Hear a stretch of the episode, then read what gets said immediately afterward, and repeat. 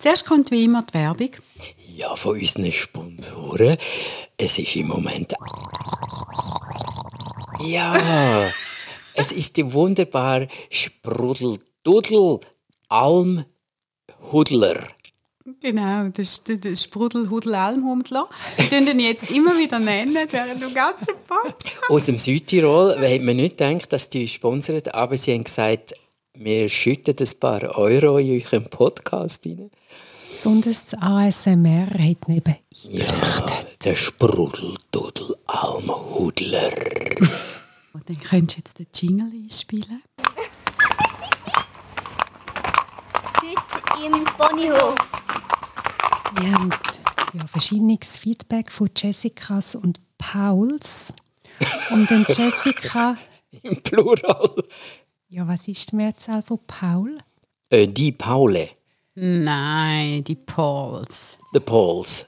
The North Poles. Der No- Und Jessica hat sich gewünscht, dass wir uns mal über Stigma unterhalten. Du meinst das griechische Wort, wo bedeutet die Stichwunde. Ja, und damit wir uns jetzt noch ein bisschen etwas überlegen können, kann man ja sagen, wer am Mick ist. Am schwarzen Mick ist Monika mit dem Stigma Ostschweizer Dialekt. Oh, am schwarzen Mick ist da nicht mit dem Stigma Migräne. Und am dritten schwarzen Mick ist der Kumabär und nicht sehr originell, auch mit dem Stigma Migräne. Hast du nicht ein Stigma Bär? Das ist eine Auszeichnung. das ist ein Übernahme. Das ist kein Stigma. Nein, nein. Eine Auszeichnung. Ich könnte aber ohne weiteres abrutschen in ein Stigma, wenn Kuma zum Beispiel irgendwie würde heissen, Jetzt. äh. Mhm. Mhm. So hat man schon Automarken müssen ändern, weil sie in irgendeiner Sprache etwas heissen, wo gar nicht geht. Die Japaner sind immer ganz scharf drauf bei internationalen Meetings. Da gibt es auch die Toasts, wo man sagt äh, Prosit oder eben wie die Italiener. Die Italiener sagen unter anderem Cin Cin beim Anstoßen. Cin Cin. Ja. Und per Zufall heißt das, man sagt dem homophon, gleichlautend, per Zufall heißt das im Japanisch Schnäbi. Jetzt sitzen also die Businessmen am Tisch und warten darauf, dass die Italiener sagen Chin Chin und dann brechen sie zusammen vor Lachen von äh, Schnäbi. Siehst Und das ist äh, noch nicht ein Stigma, sondern ein Vorurteil. Also wenn sich so bewährt, ist es kein Vorurteil, sondern ein grosses Vergnügen. Ein Vorurteil wäre es dann, wenn die Japaner den Italienern äh, etwas Negatives würden unterstellen, weil sie sich mit Schnäbi zuprosten. Mhm. Ah ja, Dann wäre es ein Vorurteil. dann wäre es ein Vorurteil.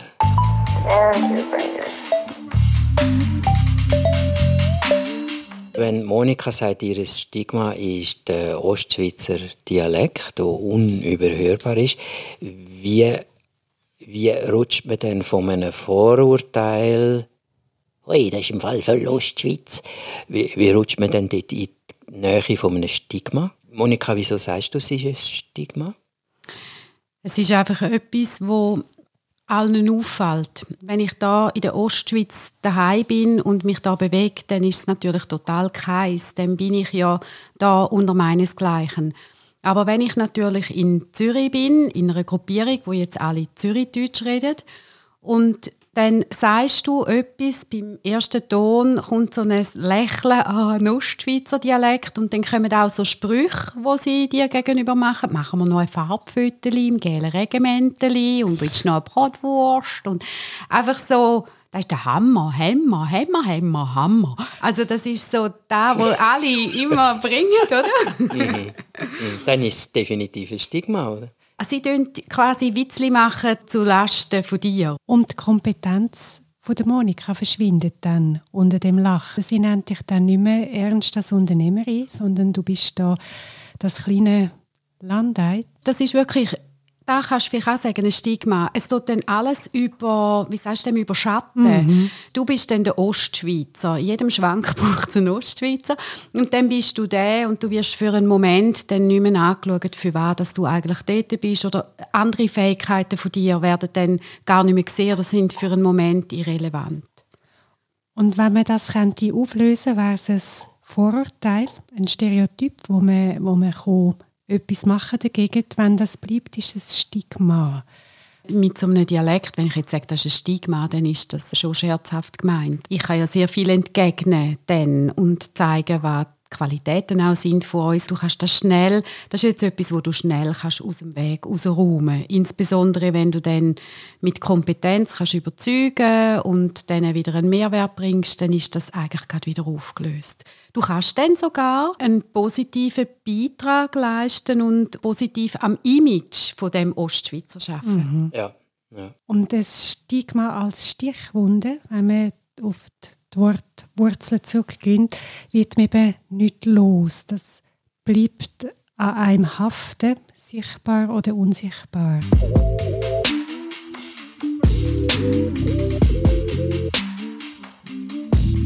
Du meinst die populären Stichwunden wie Tattoos? ja, und das ist ein super Beispiel, dass ein Stigma vom, von der Umgebung abhängt. Vor 30 Jahren war es ein Stigma. Gewesen. Nur Seefahrer, nur Verbrecher, nur irgendwelche Aussenseiter haben ein Tattoo. Das ist ein Stigma. Man musste es verstecken, wenn man heimgekommen ist. Also die Völkerstämme haben ja auch so Tätowierungen gehabt. Ist das ein Stigma? Also die haben sich ja alle mit haben ja die gleichen Bemalungen oder Tattoos gehabt. Das ist das Gegenteil von einem Stigma, weil wenn du als junger Mann eben Mann wirst in so einem Stamm, dann unterziehst du dich in dem sehr äh, vorgeschriebenen, unausweichlichen Ritual. Dann gehst du das Ritual von der Tätowierung, wo alles klar ist, wie es aussieht und nachher gehörst du dazu. Ist das Gegenteil von einem Stigma innerhalb der Gruppe. Weil dann wärst du stigmatisiert, wenn du das Alter erreicht hast und nicht tätowiert bist. Dann bist du der Aussenseiter, weil du kein Tattoo hast. Ich denke, wir haben jetzt viel die Tribal-Tattoos und ein Teil von denen kennt von den Maoris. Und wenn man in Australien schaut, wenn ich mich als Maori oute, ist das mir als ein Vorurteil, negatives Stereotyp, sondern wirklich ein Stigma. Die Leute denken, die ist im Alkohol, die ist in Gewalt, die ist in der Verwahrlosung. Das ist ein Stigma. Und auch wenn die Person nicht so ist, muss sie immer mit dem irgendwie umgehen, mit dem, was mir ihr da antreibt. Ich mag mich erinnern, zu unserer Zeit ist das nicht so in gewesen, dass man Tattoos hat. Also das sind ja die ganz wilden und wenn ich jemanden gesehen habe, der so tätowiert war, meistens haben sie dann sicher noch eine Lederjacke an, aber ich hatte wirklich vielmal auch Angst gehabt. Ich habe vielmal gedacht, das sind irgendwie Brutalos oder Schläger oder einfach, mir hat das Angst gemacht und ich habe dann so gelernt, ah, das ist ja ganz ein Liebe, obwohl er Tattoos hat, mhm. oder? Also du hast mhm. dich müssen so herentasten, du hast, du hast ein Vorurteil gehabt, wenn du das gesehen hast, hast du gedacht, wow, brutal. Das Beispiel von der Tätowierung zeigt eben, dass auf, auf einer Zeitachse über eine längere Zeit kann also ein Stigma sozusagen kehren und zum Image werden, zu einem guten, positiven Image. Sogar eben in der Gesellschaft. Und es wird natürlich nie ganz akzeptiert werden. Ich kenne keine Dermatologin oder einen Dermatolog, also einen Hautarzt, Facharzt für Hautkrankheiten, wo Tattoos gut findet. Die findet das pervers, dass man in eine gesunde, schöne Haut äh, mit Nadeln reinsticht und, und Farbe darunter. Das findet die völlig abartig und das wird so bleiben. Aber in der grossen Bevölkerung ist unterdessen eine Akzeptanz da, wo eben vor 30, 40, 50 Jahren überhaupt nicht war. Also vor 30 Jahren hast du dir nicht müssen vorstellen, dass man ein Tattoo gesehen hätte. Mhm. Weißt, dass das irgendwie unter den Ärmel führen ist. Man hat dann schon gewusst, dass es da gibt und ist okay gewesen, solange es hast können verstecken, wie auch so das ganze Blech im Gesicht auch nicht gegangen ist. Und so hat man jemanden nicht angestellt und heute ist das überhaupt völlig toleriert. Und das ist der wichtige Teil vom Stigma von der Gruppe, die stigmatisiert, die sagt, das ist ein Stigma, ist es immer negativ. Und das heißt, wenn etwas Negatives dann auch passiert, es bietet sich an, das dann wie dort auch noch dazu zu tun. Und das macht es dann so schwierig, wenn man das Stigma hat, weil ich dann immer automatisch im Blick der anderen etwas Negatives an mir habe.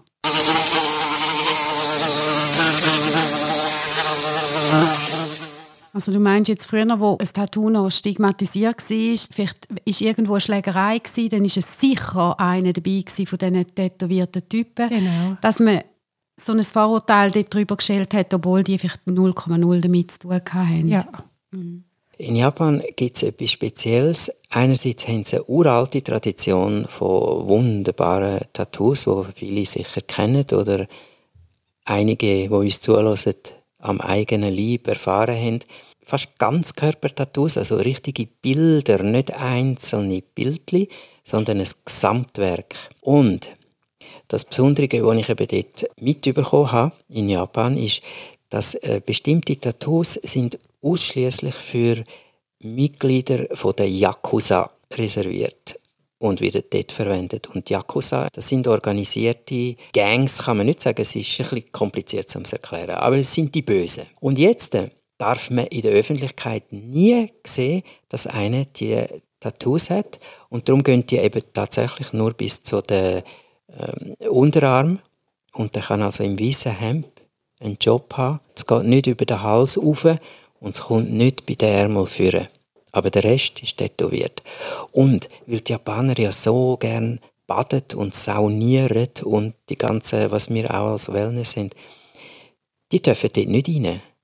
Also noch heute ist mein Informationsstand, wenn ich heute mit meinem einzigen Tattoo in eine Sauna würde gehen, in Japan, muss ich das Bild abdecken mit äh, Klepppflaster. Weil jetzt das aber vom ganzen Körper her nicht geht, wenn ein Yakuza in eine Sauna, haben die eigene Sauna. Jetzt auf die einen Seite kann man sagen, die sind stigmatisiert, man darf nichts sehen von dem. Handherum sind die etabliert, die werden also nur verfolgt in dem Sinn, wenn sie etwas machen, wo man eben strafrechtlich verfolgt. Die, die funktionieren so und das läuft nebeneinander her. Die ganze Gruppierung hat miteinander Saunas. Also da gibt es quasi wieder öffentliche Saunas für die Gruppe, Yakuza. Für, die, mhm. für die Yakuza. Mhm. Schade, weil da wäre noch spannend, so die Bildchen anschauen in der Sauna.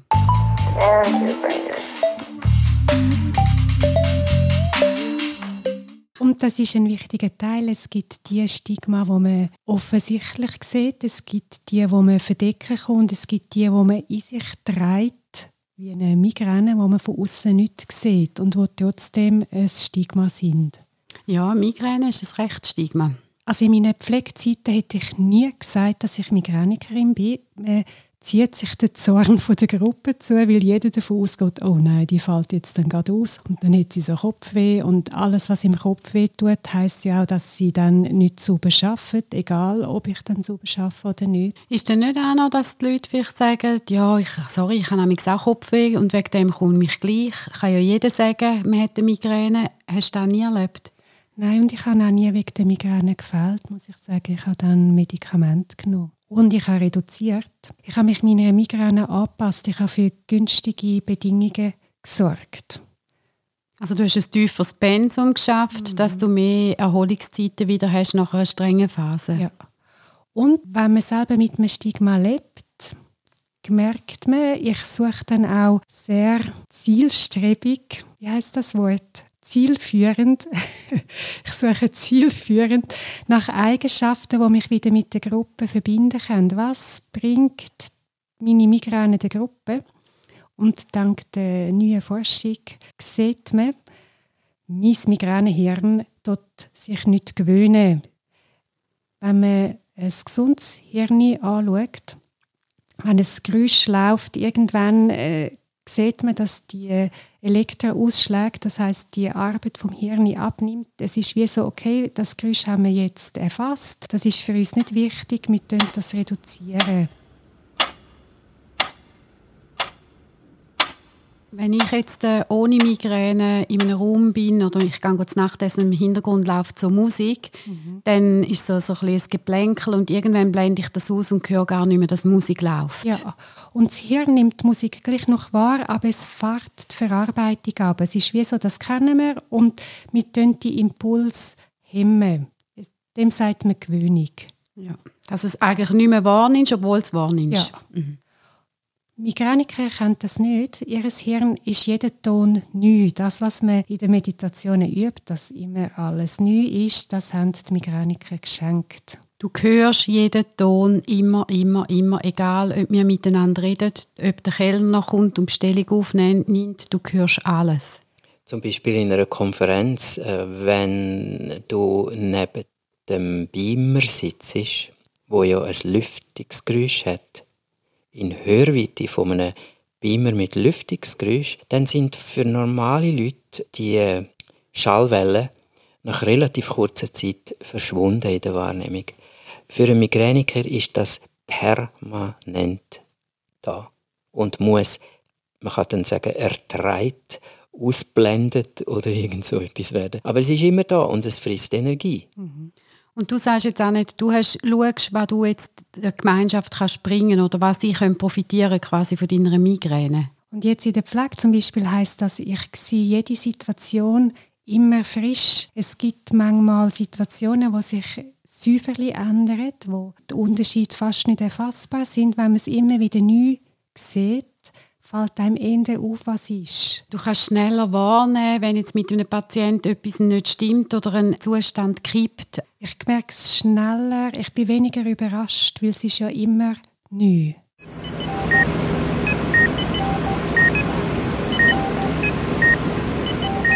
Wir sagen äh, Leute, die erfahrene Migränikerinnen sind, dass sie ab Kindheit sozusagen, sie kommen äh, unten ins Haus rein und wissen, bevor sie die Türen zugemacht haben, wie die Stimmung ist im Haus. Oder sie kommen in einen Konferenzsaal rein, in ein Sitzungszimmer und erfassen in wenigen Sekunden, wie die Stimmung ist in dem Raum. Oder äh, jemand hat mal gesagt, ich habe drei Jahre in der MS-Gesellschaft geschafft im Beratungsteam Gell, nach einem Jahr war es dann, da erzählen sie dir immer das Gleiche. Und ich war so, was? Nein, es ist jedes Mal ganz anders und total interessant. Und jetzt nach einem Jahr, wo ich auch langsam verstehe, wie das alles zusammenhängt, der Vorteil von, wenn immer alles neu ist, es ist dann auch immer alles interessant.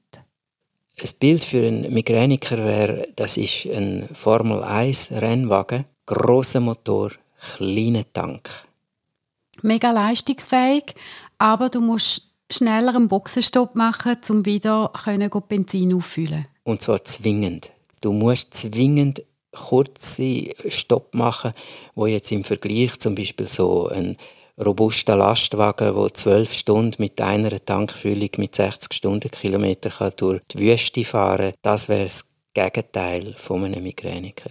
Also das heißt im Job jetzt zum Beispiel, sagen wir jetzt mal, wenn du so die super Karrierejobs anschaust, bei diesen äh, jungen Wilden, sage ich jetzt, wenn du wirklich kämpfst um Karriere und einer kann einfach immer 14 Stunden durch voll Gas geben und durchschaffen und ist recht leistungsfähig, da sagst das geht für einen Migräniker nicht. Er kommt dann einfach viel mehr Kopfweh über, oder? Das geht definitiv nicht, das wäre ein Raubbau. Ein Migräniker kann auch einmal zwölf Stunden am Stück durcharbeiten. Das geht, wenn er fit ist, wenn sie trainiert ist. Fitness spielt eine große Rolle. Also wenn man körperlich fit ist, das geht. Nur wenn jemand dann zwölf Stunden durchschafft in einem Spezialprojekt, sollte die Migränikerin zwingend am Folgetag aussetzen. Also nicht nur erst auf die 9, 10 kommen, sondern nein, einen Tag komplett aussetzen. Nicht arbeiten. diese Pause braucht es unbedingt. Aber sonst ist ja die Leistung genau gleich, wenn nicht noch besser, weil du viel mehr kannst warnen und viel mehr kannst erfassen Ja, es nützt nichts zu schonen. Wenn ein Formel 1 30 Stundenkilometer durch das Quartier fährt, ist er kaputt. Mhm, das ist ein schönes Bild. Man kann nicht reduzieren. Das ist ja dann oft der Tipp, dass sie sagen, ja, dann mach halt weniger. Nein, als Migräniker kann ich nicht weniger machen. In dem Sinn von fahr langsamer dann geht der Motor futsch, wie du sagst, auch nicht. Und darum habe ich in der Pflege reduziert, oder? Durch das habe ich meine Freizeit gehabt. Boxenstopps. Boxenstopp. Wo du immer bist denken. Ja, und das habe ich tatsächlich. Wobei das haben in der Pflege viel, wenn es äh, streng ist. Das ist jetzt auch typisch für ein Stigma von «Hey, die anderen machen das auch, das mache nicht nur ich». Was ich aber haben müssen machen, was ich keine Wahl hatte, ist äh, nach einem vier oder fünf Tagen habe ich müssen einen Tag oder dürfen, ich habe es dann mir als dürfen verkauft, äh, nur lesen, nur pflegern, nur chillen, vielleicht posten, aber eigentlich von außen nichts. Wenig Reiz, dass du einfach immer wieder Zeiten hast, wo du nicht viel Aussenreiz hast. Ja. Und für alle, die zulassen und tatsächlich äh, unter Migräne leiden, heißt das schon erstens, man sieht es nicht. Das ist sowohl blöd als auch gut. Und es heißt zweitens, ihr seid gezwungen, für euch zu sorgen. Man bringt sich nicht von außen auf einem Tablett, eben weil man nichts sieht in der Phase zwischen den Attacken. Und man vergisst es wieder, wenn du sagst, ich bin Migräniker. Du bist gezwungen, dich um dein eigenes Wohlergehen zu kümmern. Und das heißt vor allem um zu takten und deinen Rhythmus zu finden. Und das heißt, dass du, das ist die schlechte Nachricht, für gewisse Jobs nicht geeignet bist. Oder nicht ewig. Oder schon geeignet wärst, wenn man dem Respekt tragen könnte. Wenn ja alle sagen, du kannst heute Homeoffice und du darfst deine Arbeit so einteilen, wie es für dich passt, dann würde ja ein Migräniker, ein, ein Angestellter mit Migräne, ich kann nicht gerne, wenn man sagt ein Migräniker, mhm. weil dann ist er ja nur noch Migräne, sondern ein Angestellter mit Migräne würde ja mega performen. Mhm. Dann könnte er ja super super, mega Leistung bringen, wenn man ihm dann einfach wieder die Auszeit lässt und dann gibt er aber wieder Vollgas und hat die Breaks. Das wäre mhm. eigentlich perfekt. Ja. Das wäre perfekt und in einer Unternehmung wie deiner, Monika, würde das eben funktionieren. In einer größeren Firma manchmal geht es ohne sich zu outen. Eben, ich habe sicher ja im Spital geschafft, habe mich nie geoutet und so ist es gegangen. Ich musste es selber einrichten. Wenn du jetzt so salopp sagst, in einer Unternehmung wie unserer würde es gehen, da bin ich auch nicht ganz so sicher, weil da bräuchte ich schon vom Team her auch eine grosse Bereitschaft, um so etwas auszugleichen. Mhm. Weil der Kunde will ja dann nicht den Tag warten, das Projekt läuft ja weiter. Es wäre natürlich extrem schön, wenn man kann sagen okay, wir haben immer eine super Stellvertretung oder jemand, der immer mit drin ist, du musst dich schon auch organisieren. Dann könntest du unter Umständen viel viel besser abliefern. Also wenn du über den Tag dosieren kommst, musst du nicht einen Tag nachher aussetzen. Das ist jetzt eine schwarz-weiß Aussage, um den Punkt zu verdeutlichen. Wenn ich es innerhalb von diesen 14 Stunden, wo ich bei Takten komme, eine halbe Stunde Mittagspause machen, vielleicht fünf Minuten um den, im Quartier äh, laufen. Das heißt, ich muss kennenlernen, was bringt mir einen Wechsel, was ist für mich eine Pause, das gibt es kein Rezept. Darum in einem Team, wo man kann wirklich miteinander am gleichen Strick ziehen wie es so heisst, dort empfehle ich auf jeden Fall, dass man sich outet.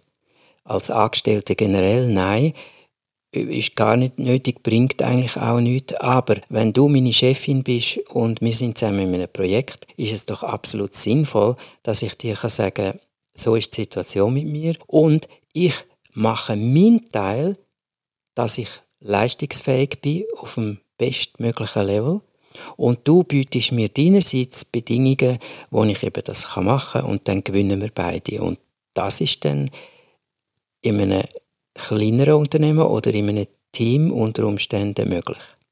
Unbedingt. Also dann, dann kannst du schon, das kannst du ja immer einrichten, dass jemandem kannst sagen, so und jetzt machen wir einen Break und der Break nützt dann jeden so, wie er für richtig oder für gut oder für ihn energiebringend kann äh, einsetzen.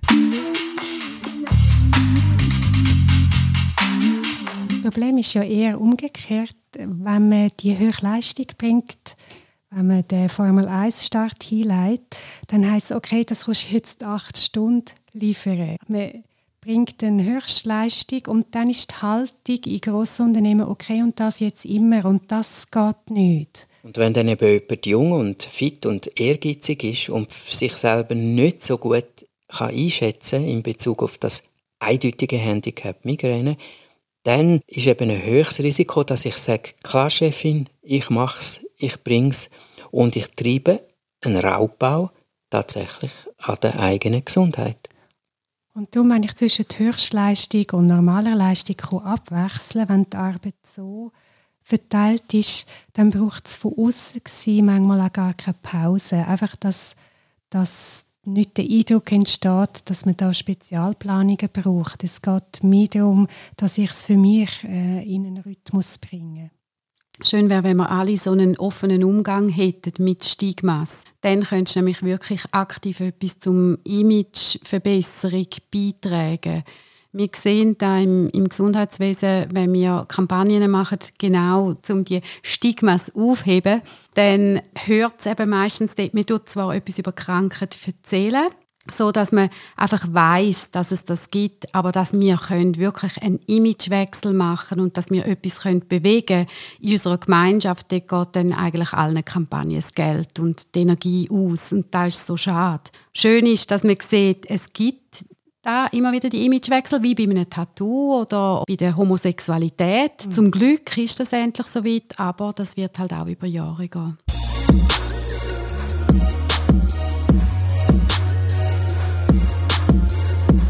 Glaube, grundsätzlich haben wir als Gruppe, als Wesen gar ein Stigma, wenn es nicht unseres ist. Weil dann können wir Leute herausstellen und alles Böse, was passiert, dort einhängen. Das Stigma ist wieder Klettverschluss für alles Böse, was wir nicht wollen, was wir nicht erklären wollen, was wir nicht hinschauen wollen.